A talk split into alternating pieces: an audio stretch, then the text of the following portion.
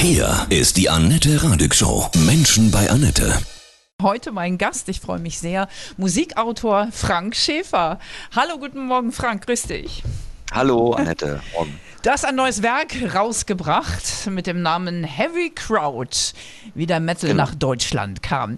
Die Jüngeren unter uns wissen vielleicht gar nicht so genau, was Heavy Crowd ist. Naja, das ist zunächst mal ein Fantasiewort natürlich, weil es äh, tatsächlich genau in die 70er Jahre hineingeht, dort, wo sich ähm, sozusagen Metal langsam äh, zu etablieren begann, langsam so herauszuschälen begann. Und das, da gibt es eben in Deutschland eine ganz besondere Situation, wo es auf der einen Seite den, den Crowdrock gibt und auf der anderen Seite so eine beginnende Hardrock-Szene.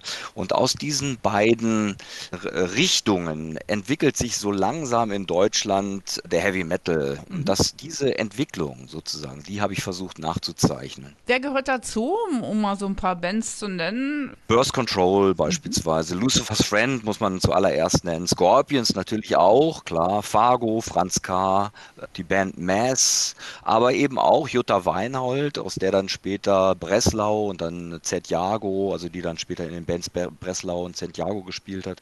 Und Accept natürlich, die Band, mit der äh, in Deutschland sozusagen Metal das erste Mal äh, oder die erste Band, äh, die den Namen Heavy Metal tragen durfte mhm. eigentlich. Hast du denn früher so auch Krautrock im Oberbegriff gehört?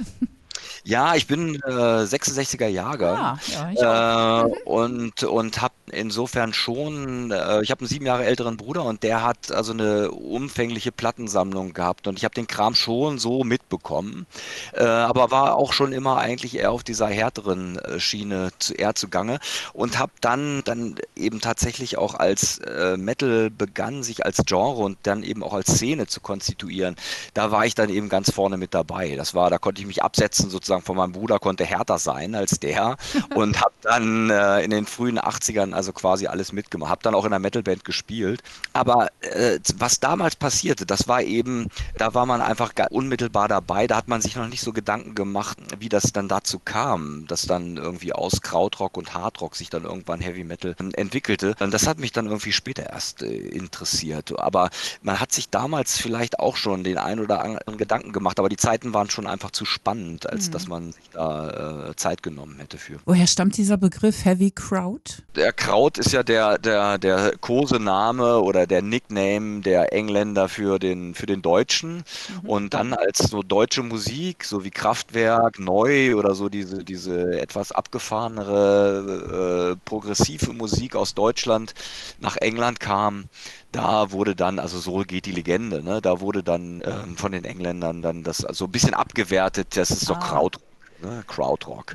Aber ähm, auf der einen Seite, dann gab es aber dann auch gleichzeitig schon sehr viele Liebhaber dieser Musik. Also auch schon, schon relativ bald danach eine Fanszene, die sich dann gerade auf diese, diese abgefahrenere, also auf diese äh, teilweise durchaus abgefahrenere Spielart der Rockmusik. Es ist ja im Grunde kein Rock, äh, was, was diese Art von äh, Musik gemacht hat. Das war ja viel, ist ja viel Elektronik und viel Zecke.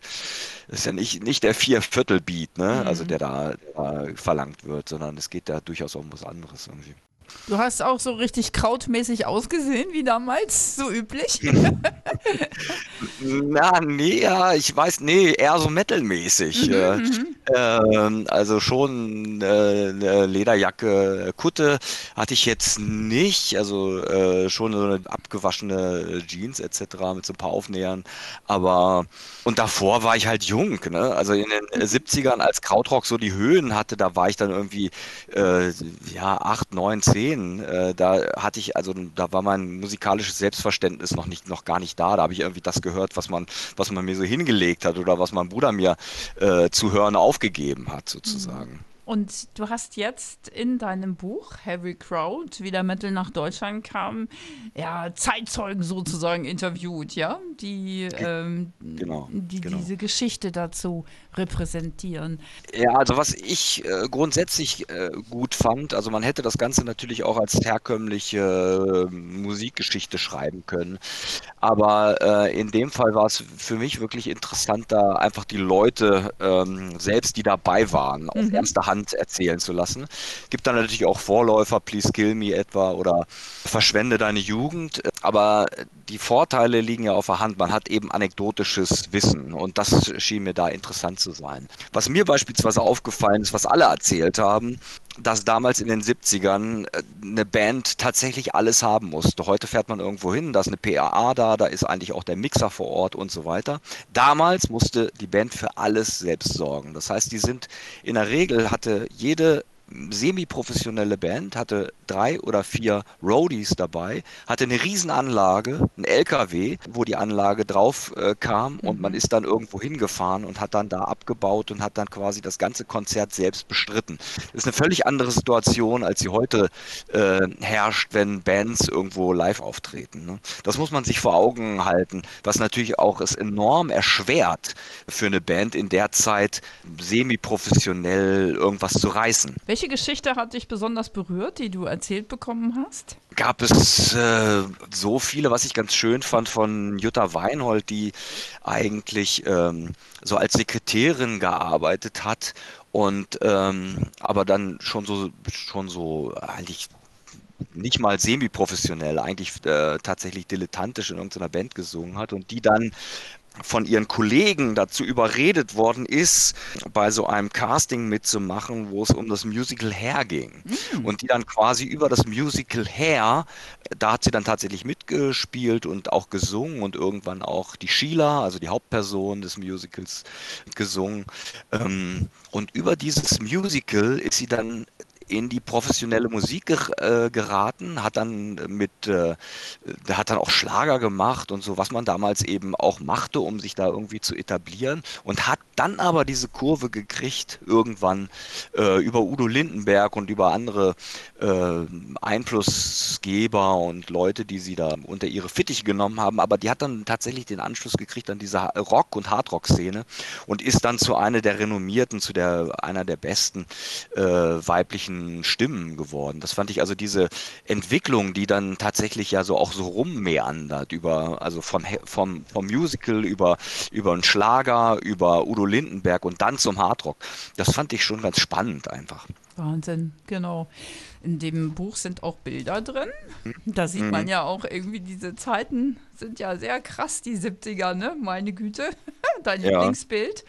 Alles schön schwarz-weiß natürlich, aber alle lange ja, Haare und viele Gitarren. da haben wir für gesorgt, dass natürlich viele Gitarren drauf sind. Ich bin auch selbst Gitarrist. Aber ich fand beispielsweise sehr schön, äh, was ich dann ja auch als äh, äh, was ich im Verein mit dem Verlag dann auch als Karte noch eingelegt mhm. Wo dann hinter äh, auf der Rückseite die Personen nochmal kurz vorgestellt sind, die ich als äh, Interviewpartner hatte, die dann auftauchen, damit, man's, ähm, damit man sich da besser durchfindet. Ähm, die, die DDR-Band Prinzip etwa, die mhm, in den ja. späten 80ern auch schon, ja, heu, heute, aus heutiger Perspektive würde, würde man sagen, etwas lächerlich aussah, aber für damals eben doch schon relativ hart. Ja, ja, ja aber in ganz Leder, viel Leder. Leder Jawohl. In Leder gebandet. Ja, genau, ganz genau. Ja. Ah. Und die eben auch, und das ist auch eine Sache, die mir äh, aufgefallen ist. Also ich dachte am Anfang, ich könnte schon auf die DDR verzichten und bin dann aber ähm, von Leuten, die es besser wussten als ich damals, darauf hingewiesen worden, dass es durchaus die eine oder andere Hardrock-Band gab, unter anderem eben diese, diese Band Prinzip und habe mir dann äh, mich dann ein bisschen schlau gemacht, einige Sachen gehört und habe dann gesehen, dass da 76, 77 eben tatsächlich Hardrock äh, gespielt wurde, der absolut auf dem Niveau klanglich und auch kompositorisch war, äh, dass es den da gab wie im Westen. Ne? Also mhm. das muss man eben auch, äh, wird ja oft so getan, als äh, lebte die DDR so, was so, also stilistisch und was die Entwicklung der Pop-Genres anging, hinterm Mond. Das war aber in dem Fall absolut nicht der Fall. Die konnten auch schon hart trocken, das muss man einfach sagen. Würdest du sagen, dass diese Phase Heavy Crowd ja so eine ganz wichtige war für den Metal? Also für den deutschen Metal in jedem Fall. Also erstmal hat sich natürlich so eine Szene gebildet, das muss man einfach mal sagen. So Infrastruktur hat sich gebildet. Informationen wurden geteilt darüber, wie man am besten Gitarren verstärkt, wie man Studiotechnik nutzt und sowas. Ne? Das, äh, hm. Da ist ja ähm, Deutschland auch ein bisschen Entwicklungsland gewesen im Vergleich zu England oder USA. Das, die mussten ein bisschen nachholen und das hat sich in der Zeit natürlich getan. Und dann ähm, ist es natürlich tatsächlich über die Einflussgeber, Score, ähm, Led Zeppelin, Black Sabbath, äh, Deep Purple, Uriah Heep etc., über diese Einflussgeber, die die dann nachgeahmt haben hier in Deutschland, ist dann tatsächlich auch Hardrock Sound in Deutschland gemacht worden, eben nicht nur gehört worden, sondern auch produziert worden. Und das waren dann so, so die, die, ähm, die Grundstufe, aus der dann ähm, Metal entstehen konnte. Hm. Für wen hast du das Buch speziell geschrieben? Na, für uns. Ja. Unser, für, für den 66 plus Jahrgang. Ja, schönes Weihnachtsgeschenk nee. auch schon mal, ne? So planungsmäßig. Genau, gut, dass du darauf hinweist. Da mhm. muss ich es nicht tun. Ja. ja, für alle, die jetzt irgendwie ihre alten Platten wieder hören, nehme ich an, ne? Die sich nochmal vielleicht einen neuen Player geholt haben und dann ja, ja, aber andererseits muss man ja auch sagen, dass die äh, äh, Generation Spotify ja auch die ganze Musikgeschichte immer präsent hat. Und ich habe, ja, äh, ich kriege das immer wieder, ich kriege das immer wieder mit, dass junge Leute, die sich für Metal interessieren, die beispielsweise bei, beim Thrash Metal oder beim Death Metal angefangen haben, die dann Interesse daran haben, okay, wie kam es eigentlich dazu? Und dass die dann ähm, tatsächlich auch dann mal zurückschauen, wie sind die eigentlich die Anfänge? Mhm. Und für die Leute, glaube ich, ist es auch ganz interessant zu sehen, wie, wo kam das eigentlich alles her. Ja, es ist schön, wenn Menschen so Musikjunkies sind, oder? Ich finde das ganz wichtig. Ja, ja. Äh, also ich finde schön, dass das zumindest, ich meine, man spricht ja immer davon, dass so vieles einfach nicht mehr der Fall ist und früher waren die Zeiten immer besser mhm. und so. Ähm, das finde ich auch nicht, aber das wird ja oft gesagt. Aber mhm. in dem Fall ist es wirklich nicht so, weil Musikjunkies, die gibt es ja weiterhin. Also Gott sei der, Dank, ja. Ja. Ne, genau. Also. Du bist ja auch einer. Genau, was, ja, ja, ich was, bin ja aber auch alt. Also insofern. Ja, Baujahr 66 bist nicht alt, aber ich bin auch Baujahr 66. Ein überaus guter Jahrgang, ja. was bedeutet Musik für dich? Was macht es, was macht sie mit dir? Ohne Musik ging es gar nicht, glaube ich. Also es ist natürlich auch ein Job, muss man jetzt mittlerweile mhm. auch sagen. Ich bin ja Musikkritiker und Musikautor, wie du mich äh, zu Recht betitelt mhm. hast. Ich schreibe Bücher darüber, aber ich mache eben auch jeden Monat meine Zeitschriften Nachrichten, Artikel, Rezensionen und so weiter. Also es ist ein Job, aber es ist trotzdem irgendwie das, was ohne das für mich zumindest Leben nicht äh, so lebenswert machte, wie es, wie es jetzt der Fall ist. Mhm. Weil man Gefühle damit ausdrücken kann, leben kann? Genau, ja, das, das habe ich neulich äh, auch mal äh, gehört, da Männer ja ohnehin Probleme haben, Gefühle auszudrücken. Das hast du ähm, gesagt, ja.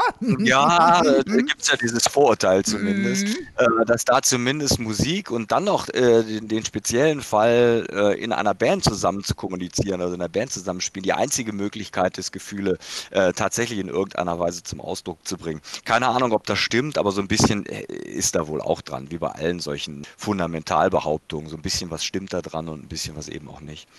Du als Musikexperte, wen findest du gerade so ganz weit vorne? Bands wie Mastodon mhm. oder Quellattack beispielsweise. Brutus, das ist eine relativ junge Band, ein Post-Rock, Post-Hardcore-Trio aus äh, Belgien mhm. mit einer mit Stefanie Mennertz, die tatsächlich Schlagzeug spielt und singt. Wow, ganz, wie schafft man das ja, denn so kräftetechnisch? Ja, die, ja, eben. Das ist ganz interessant äh, mhm. äh, zu sehen auch. Deswegen ist das optisch, das Visuelle natürlich auch ein absoluter Punkt bei ihr, wenn die also so äh, seitlich zur Bühne mit dem Schlagzeug sitzt und gleichzeitig singt und Krass. dann eben auch tatsächlich so Blastbeat-Sachen, so wirklich Black, Black Metal Blastbeat-Sachen spielt und dann ähm, Klagesang hat und dann aber auch ihren, ihren so relativ femininen, fragilen Gesang äh, schreienderweise so ins, ins äh, Trudeln bringt.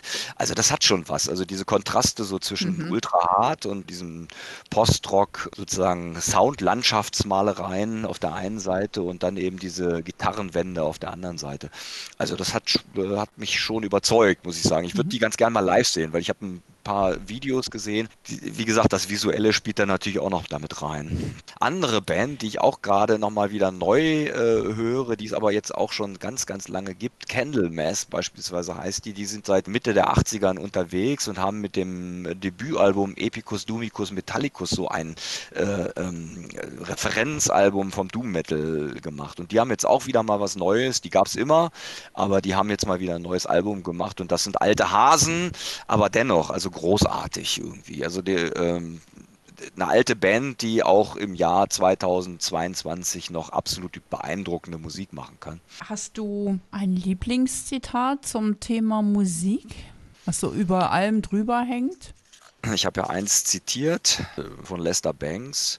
Von allem kontemporären Rock ist Heavy Metal das Genre, das am ehesten mit Gewalt und Aggression, Plünderung und Gemetzel gleichgesetzt wird. Als Eric Burden in Monterey von 10.000 Gitarren sang, die alle zusammen spielen, was er unabsichtlich, war er unabsichtlich ein Prophet des Heavy Metal, dessen Lärm durch elektrische Gitarren erzeugt wird, durch eine stattliche Anzahl von Verzerrungshilfsmitteln vom Fatz hin zum Wawa gefiltert und auf etliche Dezibel oberhalb der Schmerzgrenze aufgedreht, laut genug, um noch von den Wänden der größten Stadien zurückgeworfen zu werden. wow, bisschen, krass. Das ist jetzt ein bisschen lang. Ja, ja aber, aber ja. du empfindest das wahrscheinlich auch als Riesenglück, dass du mit deiner Berufung Musik leben kannst. Ja, das schon. Klar, ich meine, ich hätte nicht unbedingt, äh, also ich hätte mir jetzt auch vorstellen können, beispielsweise Profimusiker zu werden. Hm. Ich hätte jetzt nicht unbedingt schreiben müssen. Ähm, wir haben tatsächlich, ich habe ja erzählt, dass ich in einer Band äh, gespielt habe und wir haben ein Album gemacht und für so eine Weltsekunde konnten wir uns einbilden, aus uns wird mal was. Und äh, das war auch eine schöne Zeit, zu glauben, man könnte tatsächlich mit der Musik irgendwas machen. Äh, das wäre beispielsweise auch sowas gewesen, was ich sehr gerne getan hätte.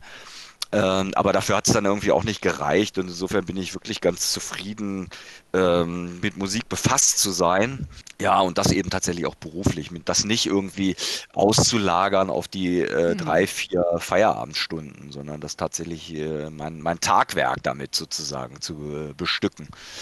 Das ist toll, finde ich. Ja. Ja, finde ich auch. Hast du noch irgendwas, was dir ganz wichtig ist?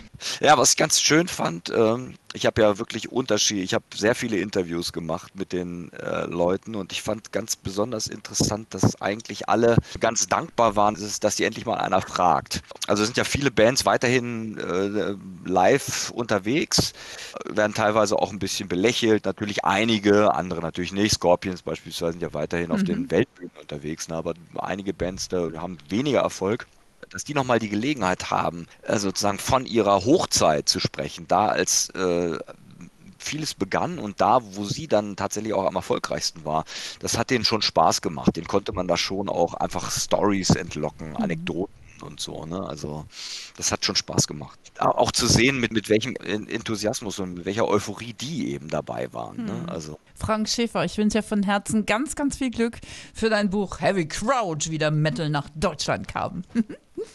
ich danke dir. Alles Liebe. Jetzt haben wir Bock auf Sauerkraut.